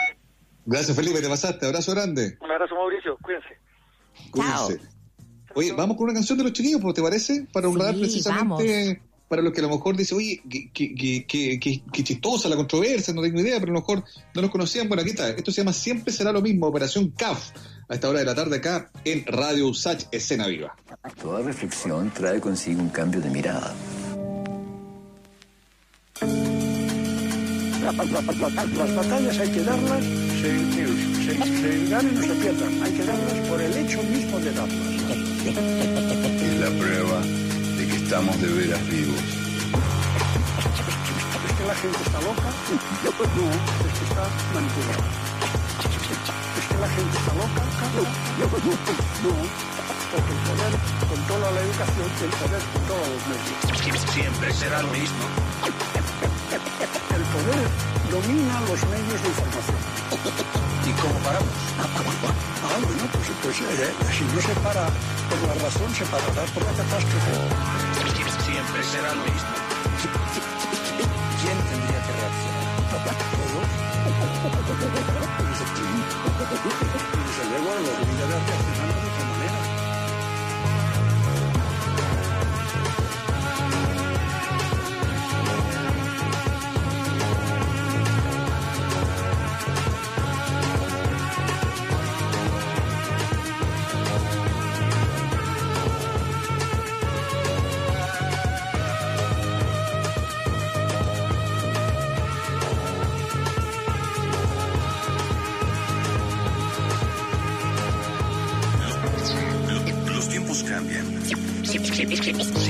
será lo mismo. ¿Quién tendría que reaccionar? Y si los jóvenes os unís, podéis, podéis enderezar las cosas. las- las- las-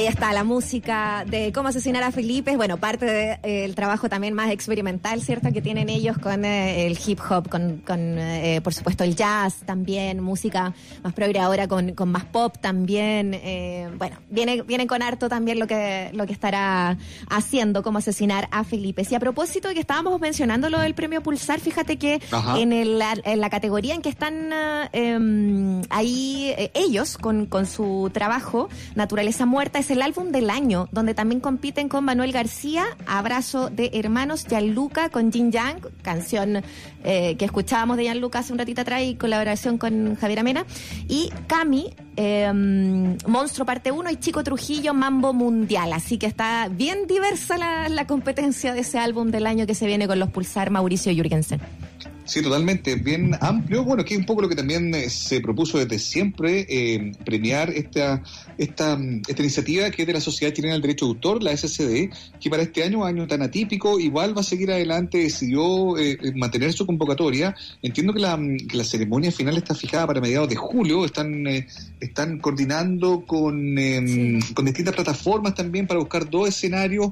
Una de las salas SCD va a ser ocupada, hay otro escenario que van a montar también, van a haber músicos que van a ser contactados eh, remotamente para poder también intervenir en el tema de la premiación. Van a tratar de hacer una cosa desde lo técnico desafiante, pero que también está a la altura de lo que ha sido Pulsar hasta este momento. Y ahí efectivamente está Operación CAF Cómo asesinar a Felipe, también se le conoce como Operación CAF, el conjunto del que hemos estado hablando en estos últimos eh, eh, minutos eh, y en este último día, a partir de aquella lamentable eh, intervención ¿no? del honorable diputado por Arica, eh, donde básicamente, claro, se espantaba con el nombre de la banda. Fue muy bueno poder hablar con ellos hoy día y también tener su impresión, porque hasta, convengamos, Muriel, hasta eh, antes de esta conversación solo habíamos visto lo que habían posteado en sus redes, pero ya finalmente queda mucho más claro cómo lo entienden, cómo lo ven, y también es, con un poco de humor, digamos, asumen que esta visibilidad que le otorgó tan gratuitamente eh, la ignorancia del, del legislador les permite también hablar de lo que están haciendo ellos, y eso es lo, lo más valioso sin duda, ¿no? Totalmente. Mauricio Jürgensen, son las 4 con 27 minutos. Te invito a que vayamos a una breve pausa y ya Vamos. seguimos con más de nuestro programa. Vamos a seguir conversando. Nos queda todavía eh, ahí de entrevistas, panoramas y mucho más. Buena música siempre aquí en la 94.5 Radio Usach, Escena Viva. Luz, cámara y una pausa. Ya volvemos a la escena viva. USAT 94.5, la radio de un mundo que cambia.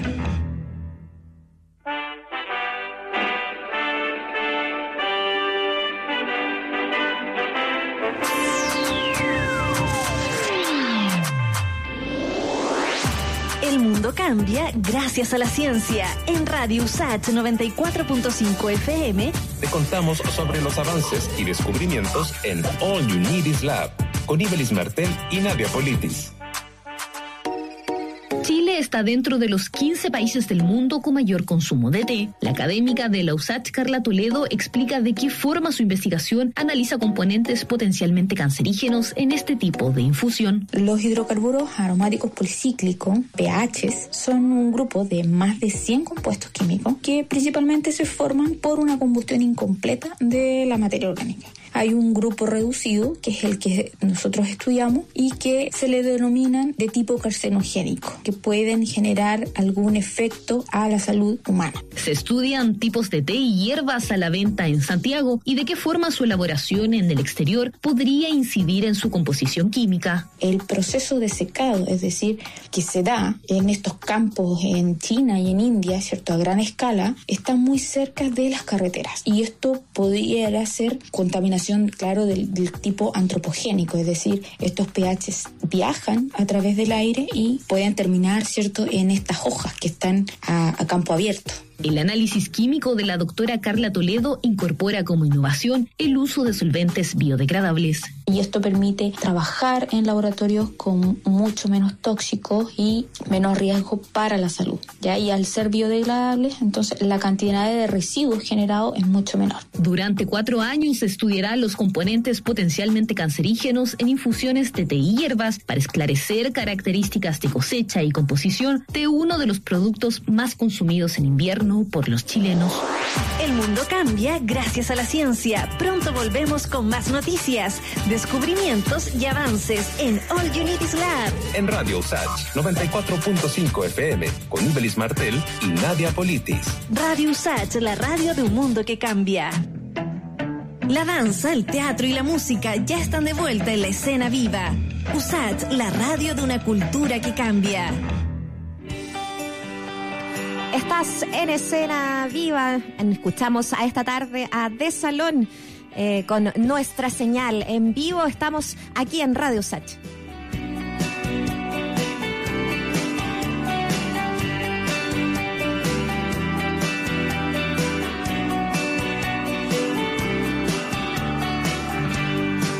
puede ser fuerte.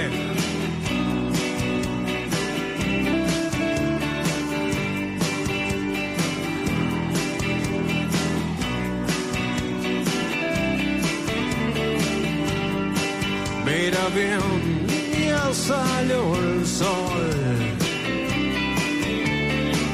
Y no me hables de él ni de su corazón. Si tú me hablas de Marte, yo tal vez puedes llegar. Y si no vas a acompañarme, hoy lo harás. Wow. Nuestra señal, mirarte a los ojos y bailar. Te sientes mejor, te paso a buscar y hablamos de amor. Y hablamos de amor.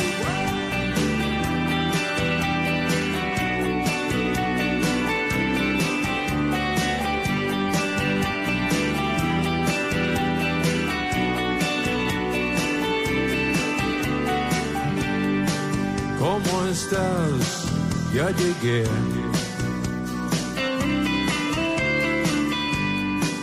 Mira bien, dejó de llover. Puede ser nuestra señal de mirar hacia atrás y olvidar de una vez. Si tú me hablas de Marte, yo tal vez puedes llegar. Y si no vas a acompañarme, hoy lo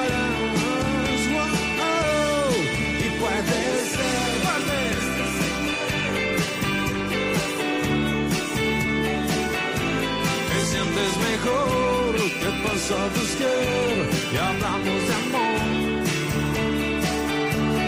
Y puede ser nuestra señal, mirarte a los ojos y bailar.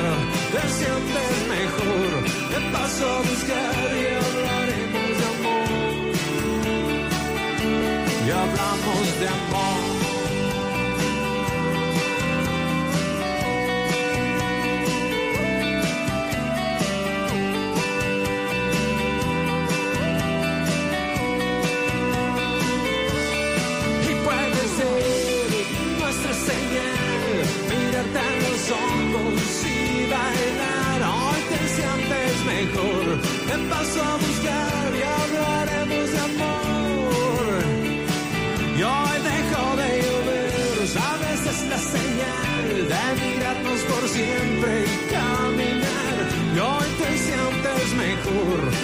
Te paso a buscar y hablaremos de amor. Y hablamos de amor.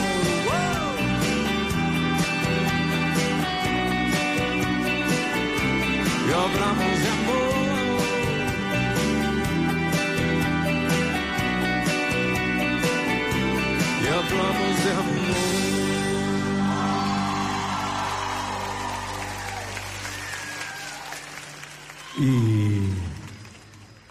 Puede ser nuestra señal.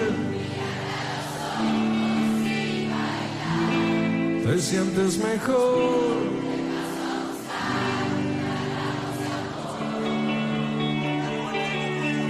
Y puede ser nuestra señal. Hoy te sientes mejor.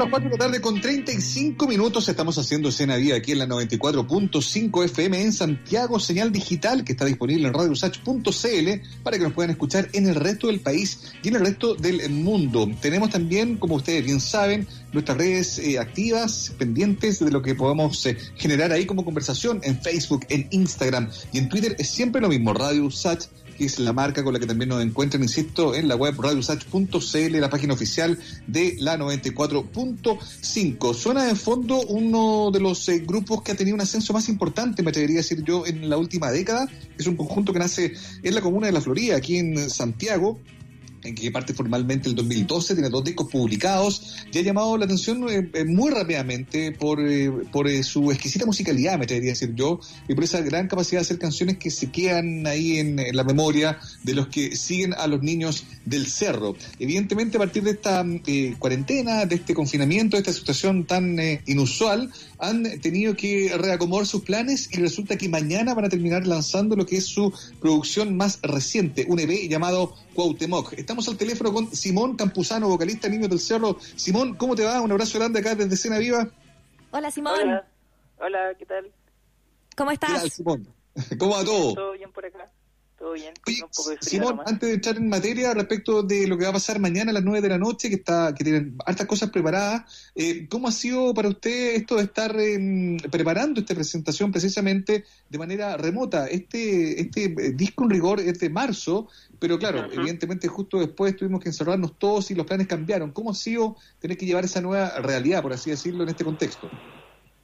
Sí, pues, o sea, ha sido harta pega como, como replantear todo lo que veníamos haciendo, todos los planes que teníamos para estos meses, como que obviamente era como la promoción, como siempre ha sido, como sacar un disco y después hacer una gira tocar en vivo, qué sé yo, y no hemos podido hacer nada de eso, obviamente, así que nada, pues no nos queda otra que inventar algo y la el internet es una súper buena herramienta para eso, así que estamos aprovechando de hacer como sacarle el, sacarle el mayor prove- provecho posible. Oye, Simón, eh, justamente es, eh, es importante como, como ver lo que significa retomar Internet, porque ustedes de alguna manera también eh, utilizaron mucho este medio para, para dar a conocer su música eh, y la tocata en vivo, además, que siempre funciona.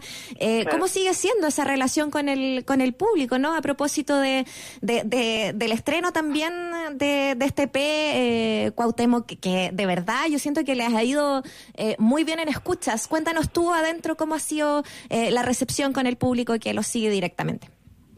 Bien, o sea, como, como tú dices, como esa relación es- con nuestro público es súper directa, como que nosotros igual, si bien no somos como lo más, los más expertos para redes sociales, igual tenemos como una cercanía súper natural con la gente, como que siempre nos escriben, nosotros respondemos, como que hay una buena onda ahí que se da desde siempre, pero claro, esto era como la oportunidad para sacarle un poquito más de provecho a esa misma relación que tenemos, o como a esa misma cercanía y hacer algo desde ahí, como, como aprovechar cosas que, que de otra forma, si no estuviéramos como pasando por estas circunstancias, no hubiésemos hecho nunca quizás.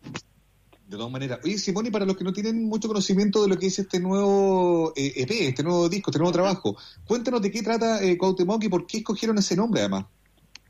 Cuauhtémoc, que bueno, es, es el nombre del EP y es la primera canción del disco, la, canción que le da título al, al, EP, que son canciones que empezamos a hacer de- en nuestra primera visita a México, el 2018, después volvimos, volvemos a vis- fue como en noviembre del 2018 más o menos, después volvimos a mediados del año pasado, como en esta época más o menos, y como que de ahí viene la idea, como que nos quedamos cerca de una avenida que se llamaba Cuauhtémoc, que es la colonia Narvarte, y que como que nos gustó mucho, nos, fue un lugar donde nos sentimos como súper cómodos y acogidos, y el, el EP recoge un poco esa experiencia. Bueno, eh, recoger eh, historias de la calle, de la micro, de- del barrio, es parte de lo que hace Niños del Cerro. Estamos conversando con Simón Campuzano, vocalista de, de la banda. Eh, es muy bonito lo que, lo que se genera ahí con esa idea, porque ustedes también invitaron eh, para este lanzamiento que va a ser mañana a otros a versionar también sus canciones. Cuéntanos un poco de ello, lo que está preparado para mañana, Simón. Sí, también eso se dio como súper natural, como que tenemos un grupo de amigos que como la cena, se podría decir de alguna forma, con, con- los otros artistas con los que compartimos siempre en, las tocatas y los mismos círculos y que todos trabajan más o menos de la misma forma, así como todo muy desde la autogestión, todos como están en sellos independientes. Y, mm, y nada, pues fue como muy natural, así de la misma forma como de la que in- invitamos amigos a participar de las tocatas o a hacer tocatas juntos, qué sé yo, fue como como que se nos ocurrió esta idea de que ellos podían tocar algunas canciones de nosotros, como de ya sea del EP nuevo o de cualquiera como de nuestro repertorio del otro disco y todos se motivaron mucho y al final terminaron haciendo un contenido súper lindo, como que como que la invitación era como toquen un tema y graben un video y al final como que nos llega, nos llegó un material así muy bacán, como que todos le pusieron mucho mucho cariño. Así Sí, que pues eso está el Diego va Lorenzini, parte- sí, Medio ahí- Hermano.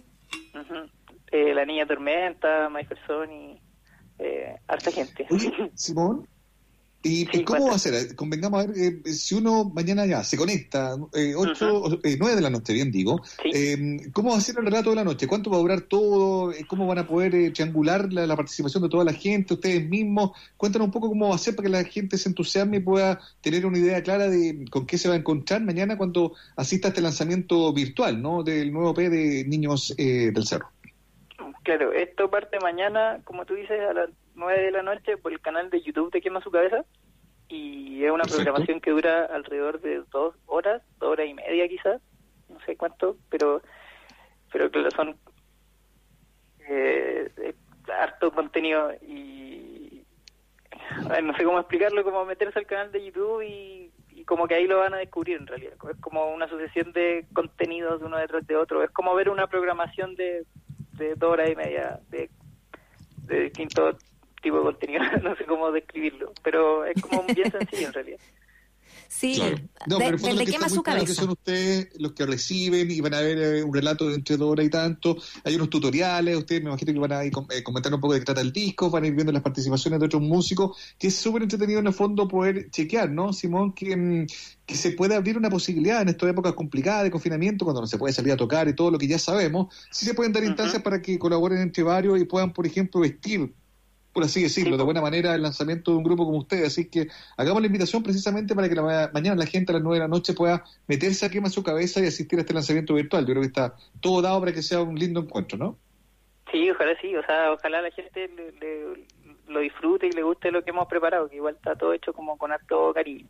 Y que claro, si como de, de otra forma no, no nos hubiésemos tomado el tiempo para hacer algo así, como que solo hubiésemos tocado, que igual está bien, pero está bueno como conocer otras cosas de la banda y, el- y del trabajo en general, como que siento que habla súper bien de cómo es el trabajo de un músico en Chile, como desde, desde la independencia y la autogestión.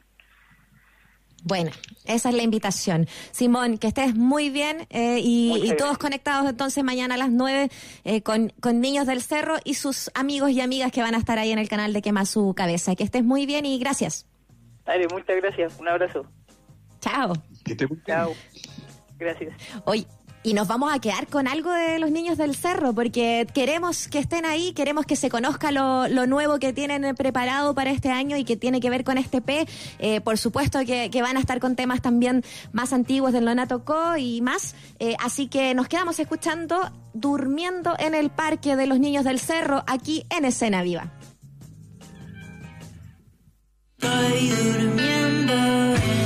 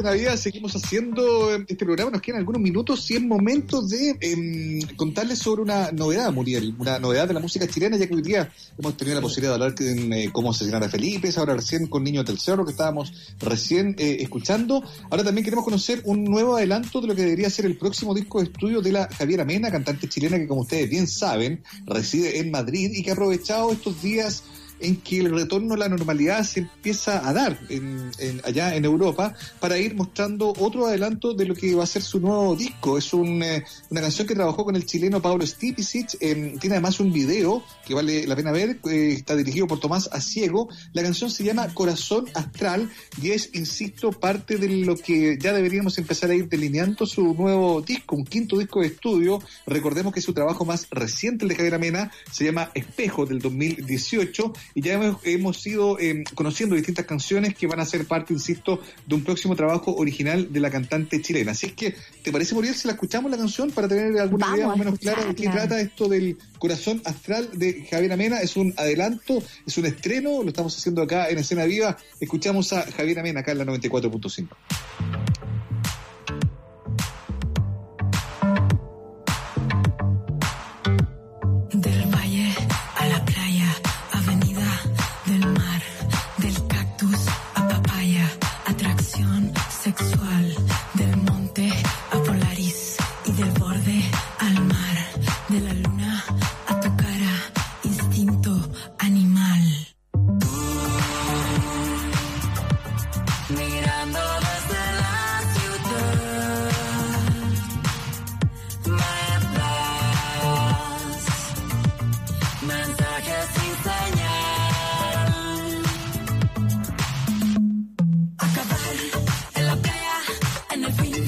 de la noche.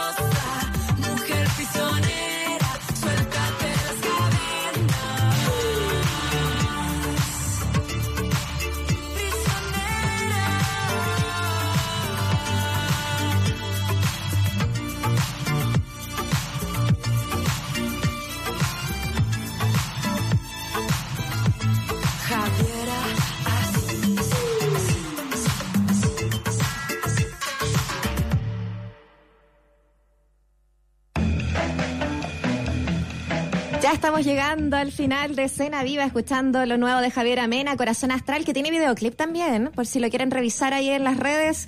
Eh, está muy entretenido el video que, que grabó justamente, eh, ah, de hecho, con, con unas escenas que tiene en 3D también, coqueteando ahí con más tecnología. Está muy entretenido, así que se los recomendamos. Buen estreno para ir cerrando ya, Mauricio, esta semana de eh, nuestro programa y esperando, por supuesto, eh, recargar energías para reencontrarnos el próximo martes. De todas maneras, sí que, ojo con eso, vienen tres días, comida, descanso, bien sabemos que se prestan mucho a, a todos los que estamos bien, digamos, en este contexto, pero hay que también tener conciencia de que no es precisamente un momento de salir, reforzar ese Exacto. contenido, hay que cuidarse, hay que mantener los protocolos eh, de autocuidado, que son los que nos van a permitir poder salir de esto de la mejor manera. Así es que sigan en la sintonía de la 94.5, ya viene All Is Love con Ibelis Martel, luego viene Razones Editoriales con Freddy Stock y más tarde recuerden que vamos a estar escuchando, eh, recorriendo nuevamente con Emilia Aguilar el disco Acuario de Manuel García. Nosotros nos despedimos, muy bien, nos encontramos entonces el próximo martes a las 3 de la tarde nos vamos a despedir con canción. Esto se llama Puede que de MC Villeta. Que tengan un muy buen fin de semana. Chao, chao. Chao, chao.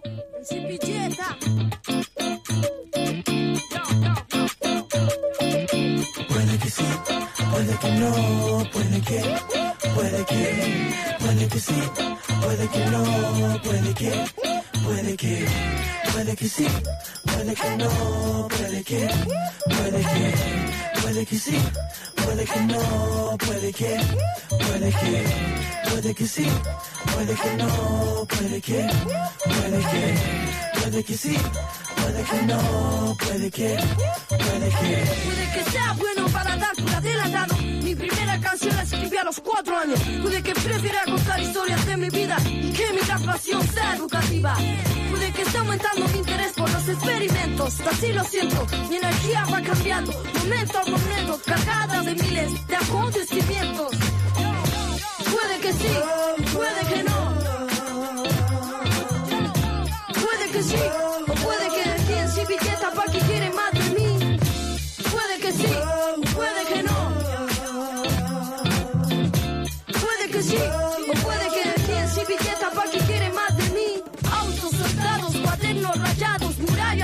y cuentos grabados. Caras, lugares, juntas familiares, amigos, maldades y casualidades. Puede que tenga una foto de mis animales, puede que guarde un recuerdo importante. Puede que lo que digo es para motivarte, para que puedas pararte y seguir adelante. No tengas miedo a animarte, puede que la vida tenga algo que mostrarte. El tiempo estoy aquí, ahora y adelante. Ponte de pie y grita fuerte para que aguante. Puede que sí, o puede que no, puede que, puede que, puede que sí, o puede que no, puede que, puede que, puede que sí, o puede que no, puede que, puede que, puede que sí, o puede que no, puede que, puede que, Puede que sí, puede que no, puede que, puede que, puede que sí, puede que no, puede que, puede que. Wow, wow, wow. Wow,